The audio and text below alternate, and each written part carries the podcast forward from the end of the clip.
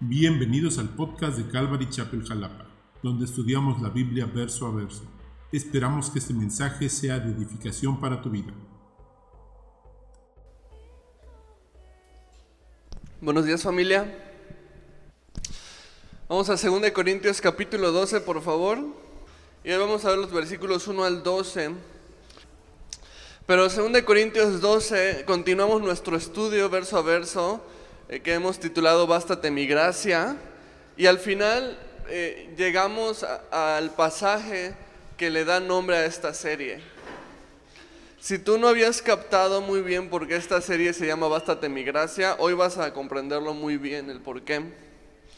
Y recordemos que Pablo ha estado dando corrección bastante fuerte a los corintios porque ellos se han dejado impresionar por las apariencias de estos falsos apóstoles que, que Pablo sarcásticamente les dice grandes apóstoles, ¿no? Pero ahí vimos que el lenguaje original está hablando sarcásticamente super archi, requete recontra ultra apóstoles, ¿no? Es, es, es una ironía que Pablo está haciendo porque estos falsos apóstoles enseñan un falso Jesús, un falso espíritu, un falso evangelio, pero los corintios están encantadísimos con ellos, aún a pesar de que ellos los esclavizan y toman lo suyo y todo esto que hemos estado viendo. Este, ¿Y todo por qué? Porque prestan demasiada atención a las apariencias, se han dejado llevar por las apariencias y entonces ellos este, están encantadísimos con sus falsos super apóstoles, ¿no? Pero entonces Pablo, vimos la semana pasada que que tuvo que gloriarse neciamente, ¿no? O sea, tuvo que sacar sus credenciales, primero como judío, ¿no? Pero también sus credenciales como verdadero apóstol, que son todos los padecimientos, todas las incomodidades, este, y todo lo que veíamos que realmente engloba ministrar al Señor, ser siervos de Dios, y eso estamos viendo la semana pasada. Este, y hoy en el capítulo 12 sigue sobre la misma línea, eh, buscando em, rescatar a los corintios de estos falsos maestros. Pero en el capítulo 12 lo que Pablo pasa es a relatar su experiencia eh, de, primero, una visión que él tuvo, de la cual no tenemos muchos detalles, pero, pero cómo a través de esto vino debilidad a él. y menciona que que él está siendo fortalecido en su debilidad por Dios. Y al final de cuentas de esto se trata la vida cristiana, ¿sabes? Eh, no se trata de ser muy fuertes o muy capaces o, ser muy eh, preparados. Eh, se, trata de, de, personas débiles que son fortalecidos por un Dios fuerte. Y, y esto es la vida cristiana y no tenemos por qué pretender ser otra cosa que eso. Y si hay alguien hoy que se sienta débil o en aprietos o incapaz, indigno, sobrepasado por las cosas, esto es para ti, eso es para mí. Entonces versículo 1 dice, ciertamente no me conviene gloriarme, pero vendrán las visiones y a las revelaciones del Señor. Y recordemos que Pablo no le gusta presumir sus credenciales, pero se ve forzado a sacarlas porque él, quiere rescatar a los corintios que se están dejando llevar por las credenciales de los otros apóstoles, falsos apóstoles, ¿no? Falsos maestros. Y una de las cosas que los falsos maestros utilizaban muy seguido para llamar la atención de las personas era precisamente el tema de las visiones, el tema de las revelaciones, eh, y, todo esto, porque en este tiempo había una corriente muy fuerte que, que se llamaba gnosticismo, y, el gnosticismo era siempre buscar un conocimiento más profundo, una revelación nueva, un conocimiento nuevo, un conocimiento diferente, algo más escondido que los demás no saben, pero yo conozco y yo te quiero. Y entonces de eso se trataba los gnósticos. E, eran, este, eran, era una especie de ocultismo, pero con el conocimiento y revelaciones y, sabiduría falsa, pero... Y esto, entonces no era raro que una de las cosas que estos falsos apóstoles tuvieran que le llamaba más la atención a los corintios era que ellos dijeran que, que tenían visiones o que tenían sueños o que tenían cosas ocultas. Este, y con esto buscaban apantallar, hablando de revelaciones, visiones y todas estas cosas, y buscaban llamar la atención y demostrar qué tan espirituales son. Y dicho sea de paso, Tampoco es raro ver en la iglesia de hoy en día personas que quieran llamar la atención hacia sí mismas con este tipo de cosas también. Y buscando probar delante de los demás qué tan espirituales son a través de, de este, estas tipas de cosas sobrenaturales, ¿no? Pero no hay nada más carnal que tratar de demostrar tu espiritualidad. Y eso te lo dejo de tarea. Pero entonces Pablo dice, ok, yo también puedo hablarles sobre visiones. Yo también puedo hablarles sobre revelaciones. De hecho, versículos 2 y 3, conozco a un hombre en Cristo que hace 14 años, si en el cuerpo no lo sé, si fuera del cuerpo no lo sé, Dios lo sabe. Fue arrebatado hasta el tercer cielo.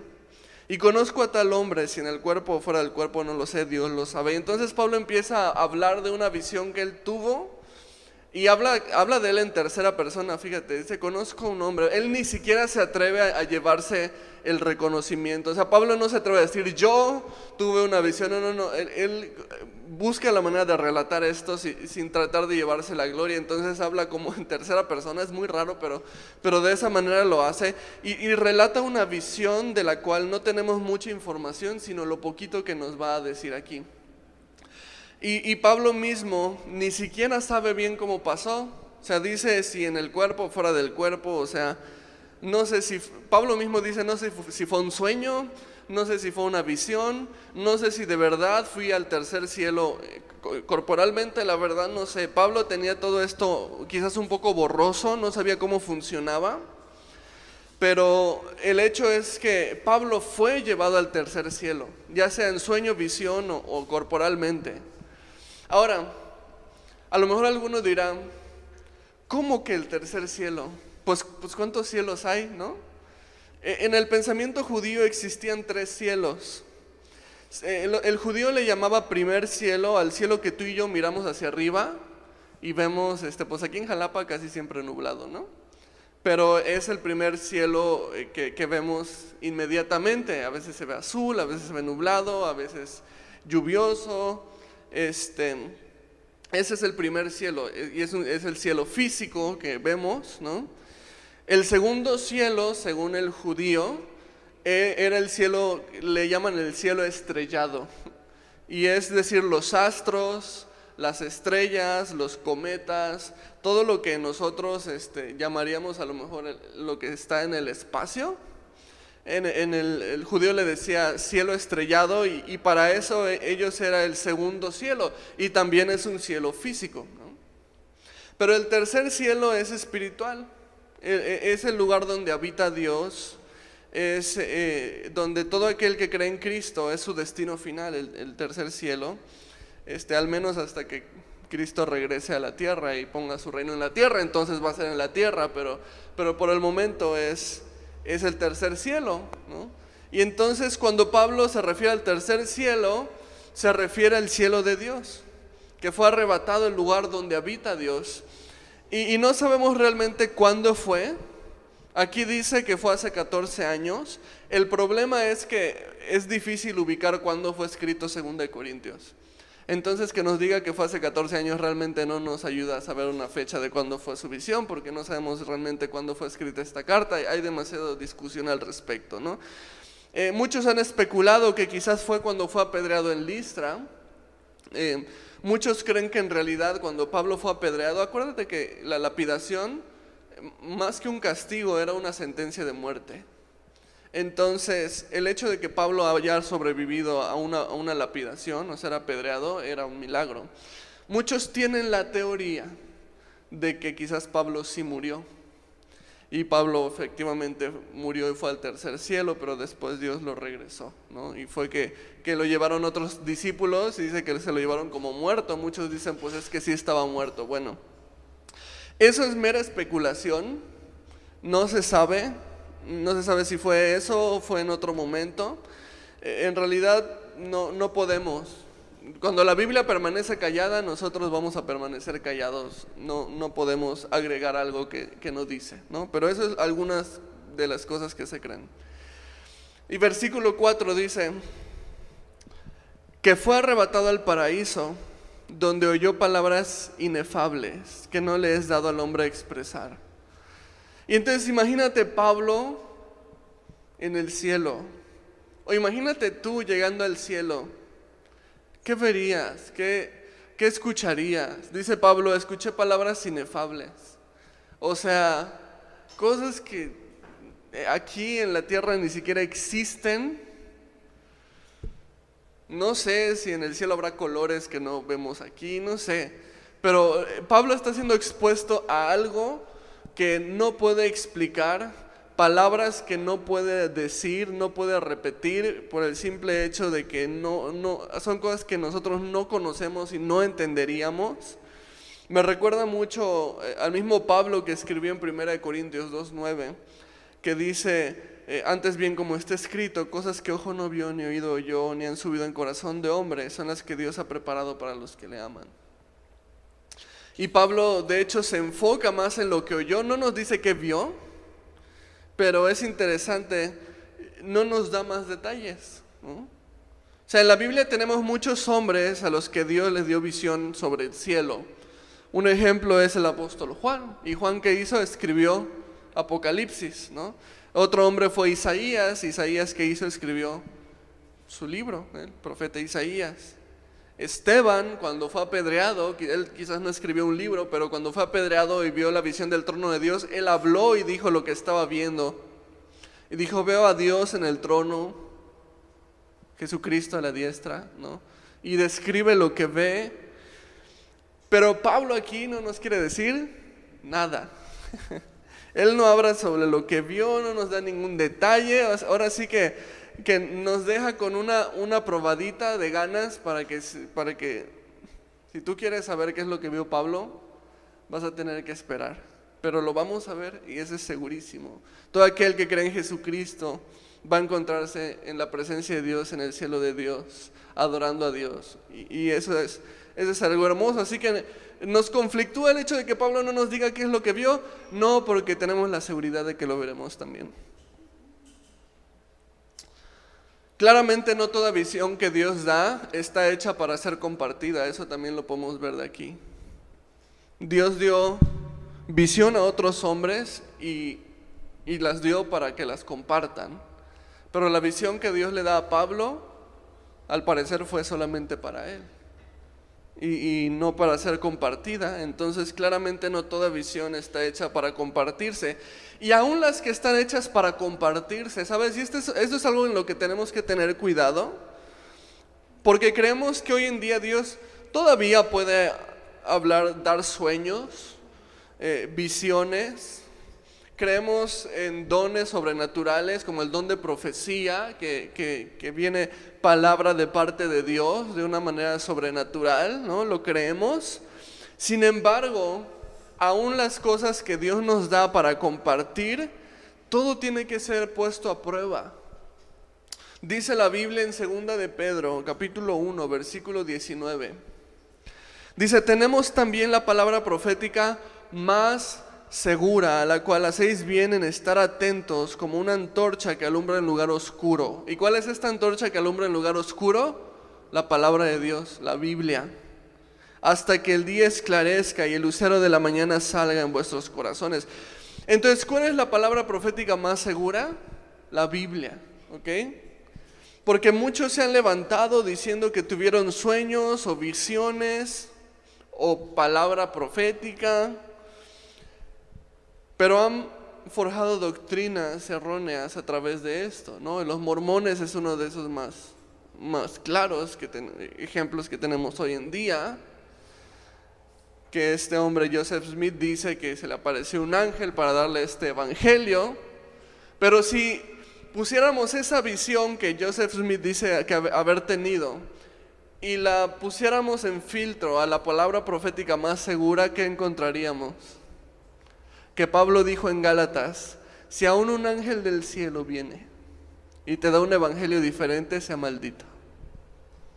O sea, esa es la importancia de que nosotros tomemos, si, si alguien dice sueño, si alguien dice visión, si alguien dice profecía, lo que sea, pero que todo lo tomemos y lo pasemos al filtro de la palabra profética que es más segura, la cual dice Pedro, hacéis bien si estás atento a ella.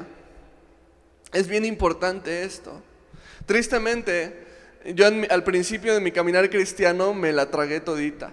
Mi primer libro cristiano que leí, me da mucha vergüenza decirlo, pero era nuevo creyente, es este que dice una revelación divina del infierno. Basura. Pero me lo creí, me lo creí y es una persona que dice que Jesús vino de noche y, este, y le llevó al infierno para mostrarle todas las cosas feas y entonces que en el infierno había demonios que atormentaban a la gente y todo esto y entonces yo dije, ay no inventes, yo no me quiero ir al infierno.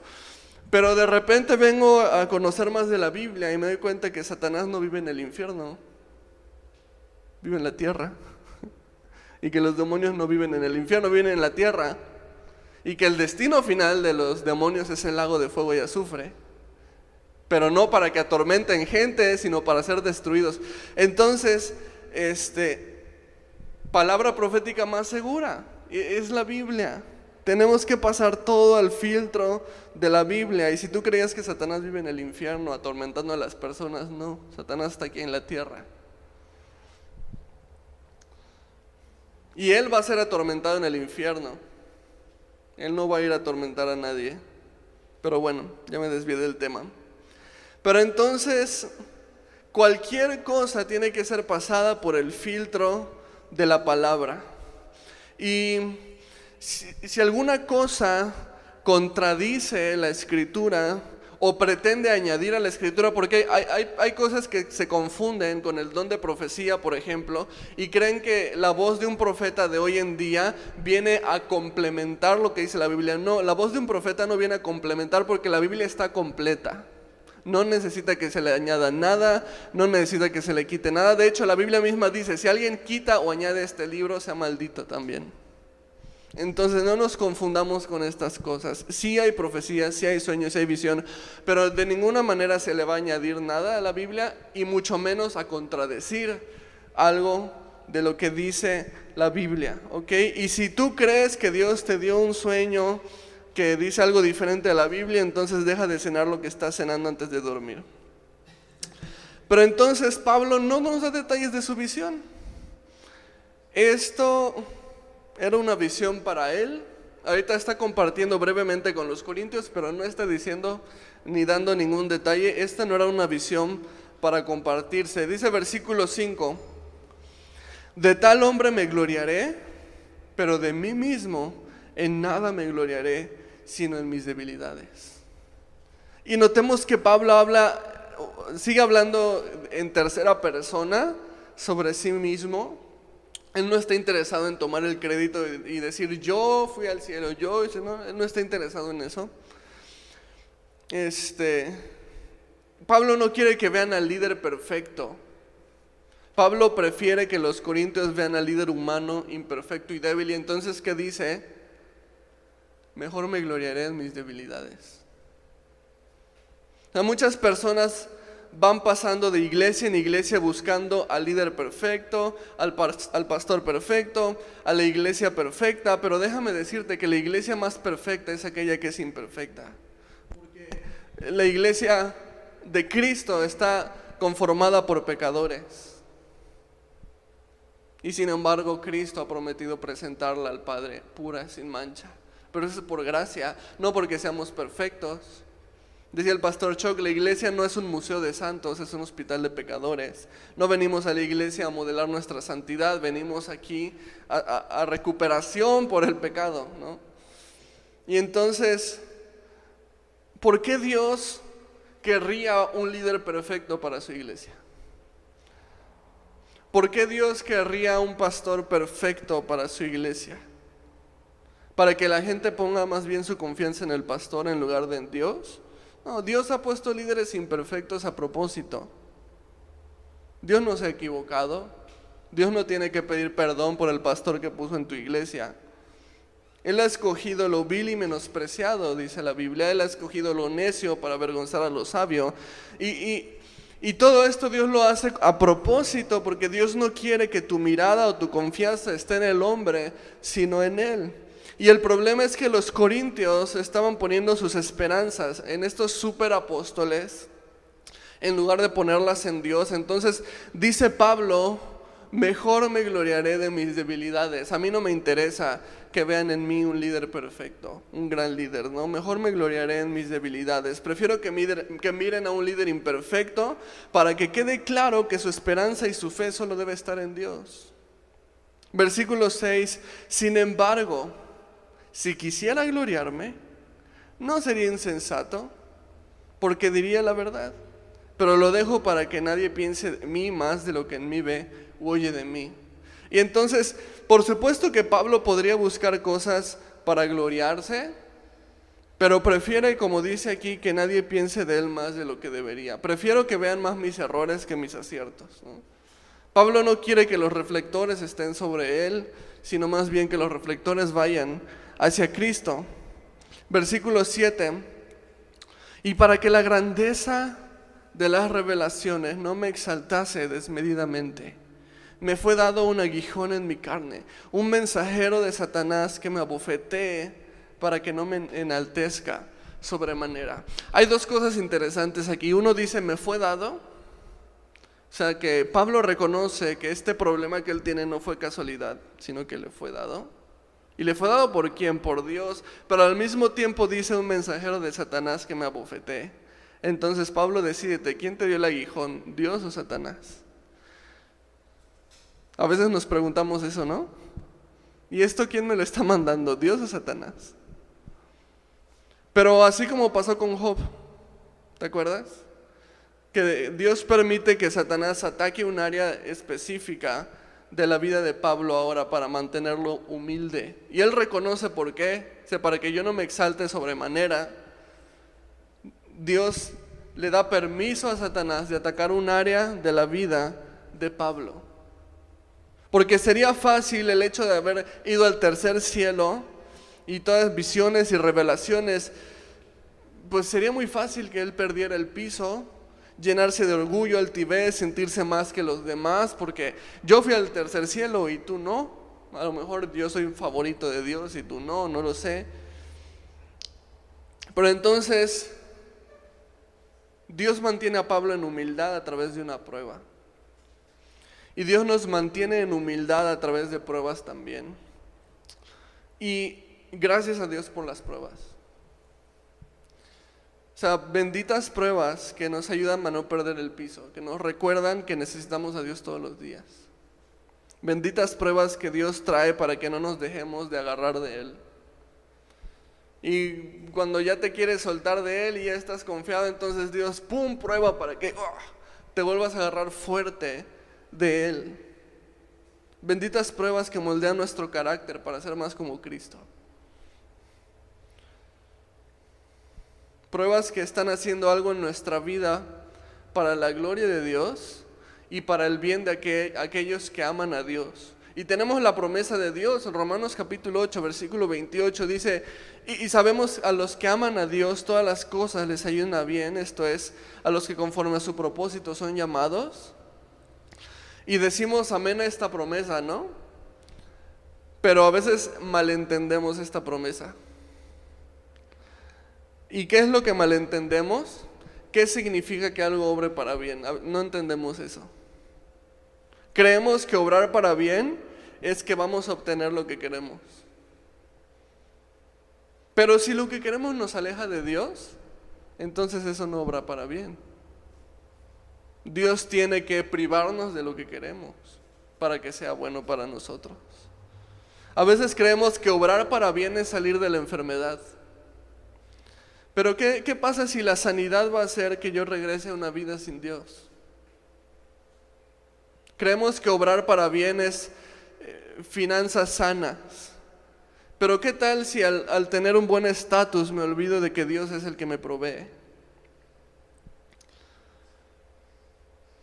Y, Pablo dice, tengo un aguijón en mi carne para que no me llene de soberbia por las revelaciones que he recibido y eso está obrando para bien. O sea, el aguijón en su carne es Dios obrando el bien en la vida de Pablo. Y a veces no entendemos esto. Que el aguijón en nuestra carne es Dios obrando el bien en nuestras vidas. Y eso es algo muy bueno. Es algo que está obrando para bien. Pablo está manteniéndose humilde. A lo mejor si Dios no hubiera traído este aguijón en su carne, Pablo se hubiera convertido como estos superapóstoles, gloriándose y presumiendo su espiritualidad carnalmente. Y si Dios tiene que poner un aguijón en nuestra carne por nuestro bien, entonces, que así sea. ¿Qué era el aguijón de la carne de Pablo? Esa es una pregunta que los teólogos están quebrando la cabeza todo el tiempo, tratando de averiguar cuál era este aguijón en la carne. No lo sabemos. Otra vez, cuando la Biblia habla, hablo. Cuando la Biblia calla, yo callo.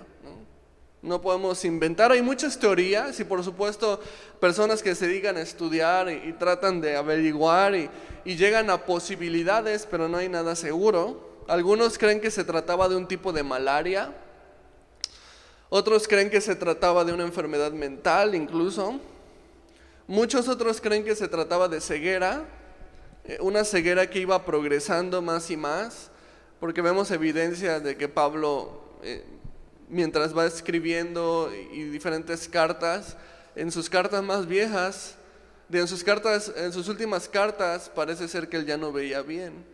Este, Incluso hay una, carta, no recuerdo cuál es, en la que dice, mira cuál grande es mi firma, ¿no? Porque ya no puede firmar en chiquito. Hay muchas posibilidades, pero en realidad no tenemos algo suficientemente claro como para asegurar qué es lo que tenía. Pero sabemos que era un mal en su carne, o sea, era un mal físico y esto es todo lo que sabemos. Versículo 8 dice, respecto a lo cual tres veces he rogado al Señor, que lo quite de mí. Y esta expresión tres veces este, era una expresión que se usaba en ese entonces para decir que algo pasaba muchísimas veces. Entonces lo más seguro es que Pablo no había orado nada más tres veces por esto. Lo más posible es que Pablo está usando esta expresión para decir que ha orado vez tras vez, tras vez, tras vez, tras vez, incontable número de veces por esto. Y versículo 9 dice, y me ha dicho, subraya la palabra me ha dicho. Ahorita te voy a decir por qué. Y me ha dicho, bástate mi gracia, porque mi poder se perfecciona en la debilidad. Por tanto, de buena gana me gloriaré más bien en mis debilidades para que repose sobre mí el poder de Cristo. Notemos que no es que Pablo eh, no haya recibido respuesta de Dios y por eso él oraba muchas veces para tener una respuesta. Notemos que dice, y al principio te dije, subraya esta frase, me ha dicho, porque Dios sí le estaba respondiendo a Pablo, pero no le estaba respondiendo lo que él quería. Y por eso Pablo seguía, ore y ore, pero Pablo mismo discierne, me ha dicho esto. A veces así somos. Dios responde no. O Dios responde todavía no es tiempo. Y en lugar de abrazar la respuesta de Dios, seguimos tratando de cambiar su voluntad como si nuestra voluntad fuera mejor y decimos, ¿por qué Dios no me responde? Pero no es que Dios no te esté respondiendo, es que no te está respondiendo lo que tú quieres. Dios ya le había respondido a Pablo y la respuesta era, bástate mi gracia. ¿Y, qué significa esto? O sea, la respuesta de Dios para Pablo era, Pablo, yo sé que te duele, yo sé que es incómodo, yo sé que te asusta, pero en este momento no tengo nada mejor para darte que mi gracia sea suficiente para tu vida.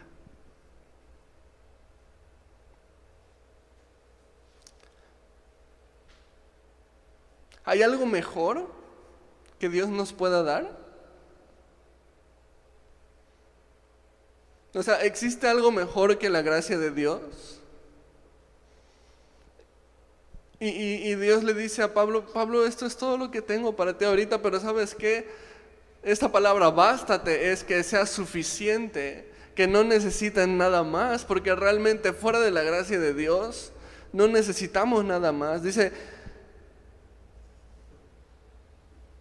porque mi poder se perfecciona en la debilidad. ¿Por qué Dios no sanaría a Pablo?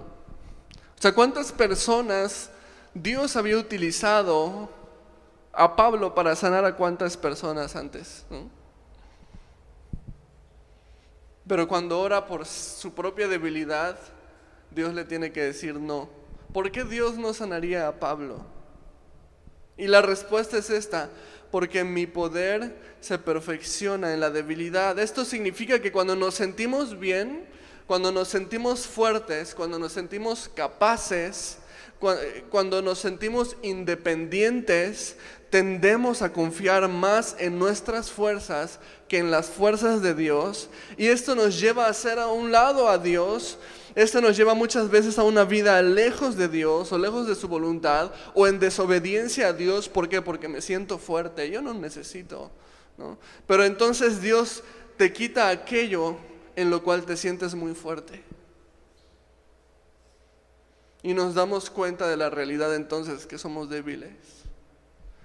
Nunca hemos sido fuertes. No es como que yo era muy fuerte y Dios me quitó mi fuerza. No, tú siempre fuiste débil y lo único que hizo Dios es demostrártelo. Nos creíamos fuertes porque todo estaba bien, pero toma un aguijón para darnos cuenta de que no es así.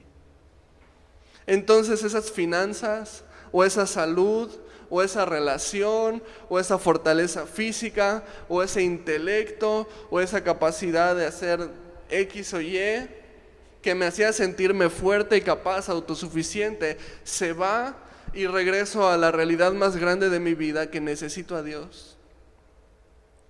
Siempre lo he necesitado, pero me sentía demasiado fuerte como para reconocerlo. Pero entonces dice, de buena gana y me encanta eso. O sea, al final de cuentas parece que a Pablo le costó trabajo aceptar el aguijón, la voluntad de Dios, pero al final de cuentas dice, ok, de buena gana me gloriaré más bien en mis debilidades para que repose sobre mí el poder de Cristo. Y fíjate, esta frase de buena gana, o sea, significa contento, de buen ánimo, felizmente, si quieres, cuando descubrimos la dependencia de Dios, no la independencia, la dependencia de Dios, encontramos contentamiento, incluso en medio de una prueba. Entonces Pablo dice de buena gana, ¿qué es eso? Es contentamiento, porque él ahora comprende que depende de Dios. ¿No has encontrado contentamiento en esta prueba? cualquiera que sea que estés pasando, entonces probablemente es que no te haya caído el 20, que, Dios te está llamando a, a depender de Él. Y cuando no te ha caído el 20, que Dios te está llamando a que dependas de Él, sigues tratando de recuperar la autosuficiencia a toda costa. Y por eso eres miserable en esta prueba. Porque no has captado que Dios te está llamando a dependencia y tú sigues tratando de recuperar independencia. Sigues tratando de recuperar la autosuficiencia que claramente Dios está tratando de destruir. Sigues tratando de recuperar el orgullo que claramente Dios está tratando de destruir. Sigues tratando de recuperar la independencia que claramente Dios quiere terminar y destruir en ti. Pero entonces cuando te cae el 20 y por fin comprendes, tienes razón, tú eres lo único que necesito, Señor. Tu gracia es suficiente. No necesito nada más. Tú ya has mostrado tu amor por mí cuando moriste por mí en la cruz. O sea, tu gracia, regalo no merecido, tu salvación, tu espíritu en mí. O sea, tu gracia me basta. Tú ya me has demostrado cuánto me amas porque tú tomaste mi lugar y recibiste mi castigo. Y si me regresas esto o, o, no me lo regresas, o si me das esto o me lo quitas, eso no quita el hecho de que yo comprendo que me amas comprendes por primera vez, tu gracia es todo lo que necesito. No necesito nada más. ¿Y eso sabes qué es? Paz, gozo, contentamiento.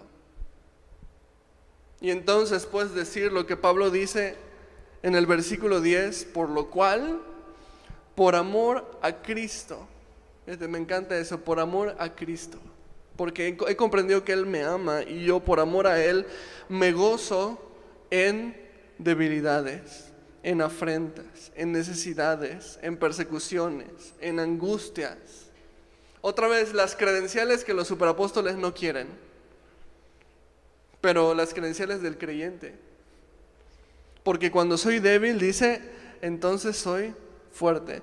Y te das cuenta, al final de cuentas, o sea, en estas debilidades, afrentas, necesidades, persecuciones, angustias, te terminas dando cuenta que nunca habías sido más fuerte que cuando Dios quitó las falsas fortalezas en las que tú confiabas antes.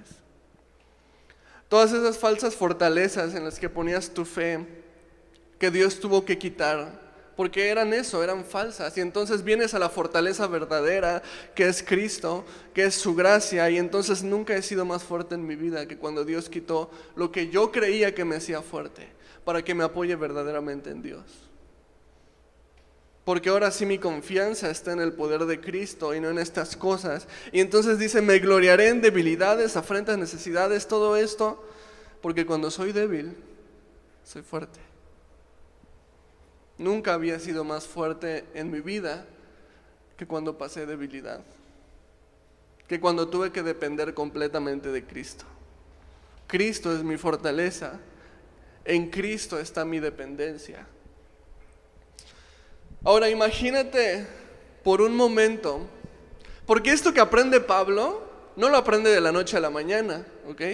O sea, esto que aprende Pablo lo aprende ya en 14 años, ¿no? Desde que dice que él tuvo su visión y, entonces vienen pruebas, afrentas, aflicciones, el aguijón en su carne para que eh, no se enaltezca. Entonces, este proceso de aprendizaje le ha tomado bastante tiempo a Pablo.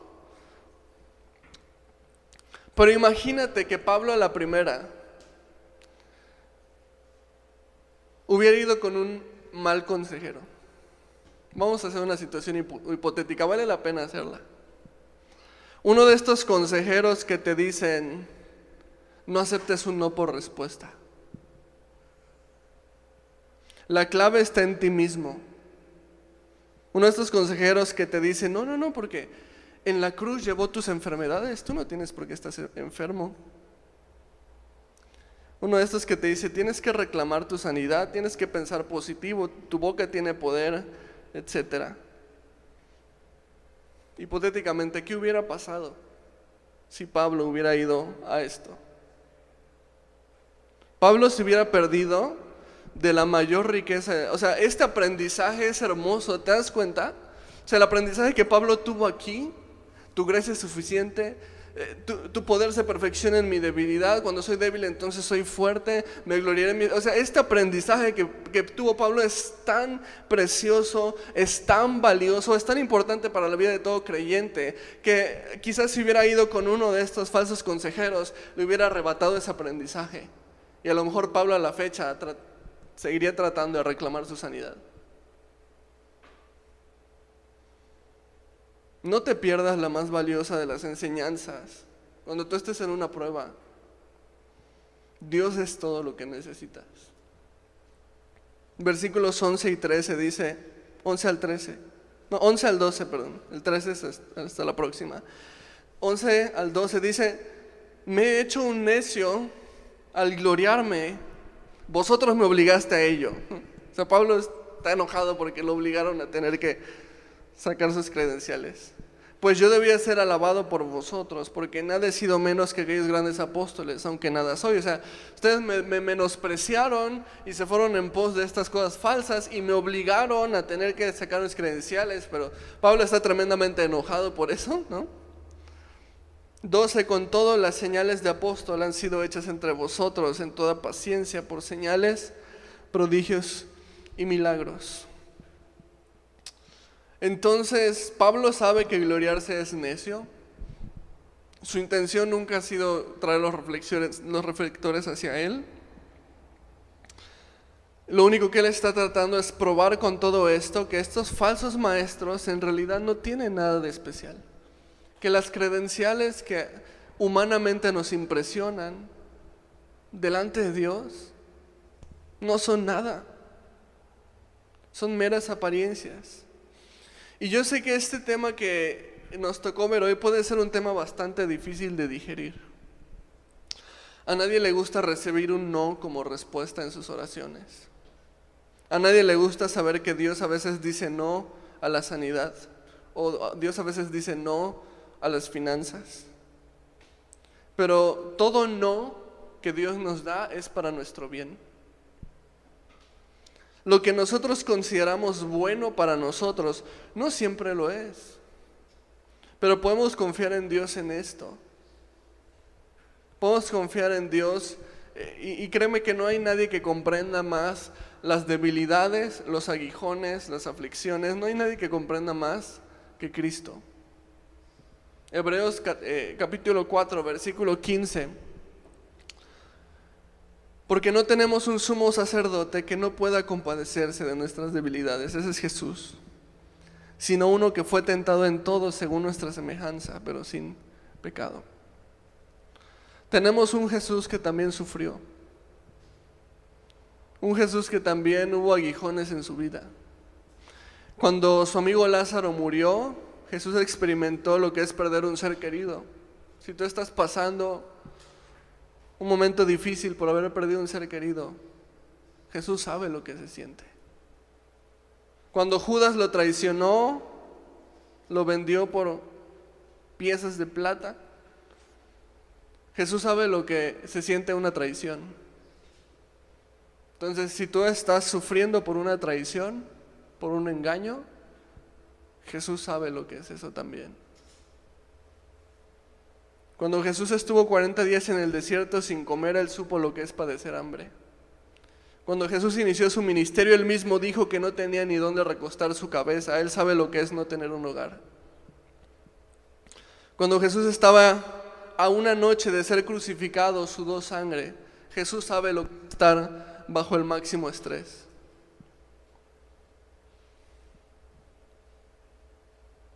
Cuando Jesús oró, que pase esta copa de mí. Jesús supo lo que significa orar y recibir un no por respuesta.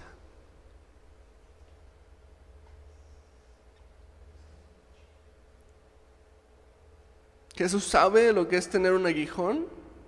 Jesús se sometió voluntariamente a cada padecimiento para que tú y yo entendamos que Él comprende nuestro padecimiento y es poderoso, dice Hebreos 2.18, te lo dejo de tarea, no lo apunté, pero que es poderoso para socorrernos por cuanto él mismo padeció siendo tentado. Por lo tanto, tenemos un Jesús que puede socorrernos en nuestras debilidades y padecimientos, que puede consolarnos en nuestras aflicciones y sobre todo que su gracia es suficiente para nuestra vida. Sin importar, hay muchas cosas que podemos sentir que nos faltan, pero teniendo su gracia, estamos completos. Y entonces acerquémonos a Él y comprendamos la lección más valiosa. Jesús es todo lo que necesitas en este momento. Es un gusto que nos hayas escuchado.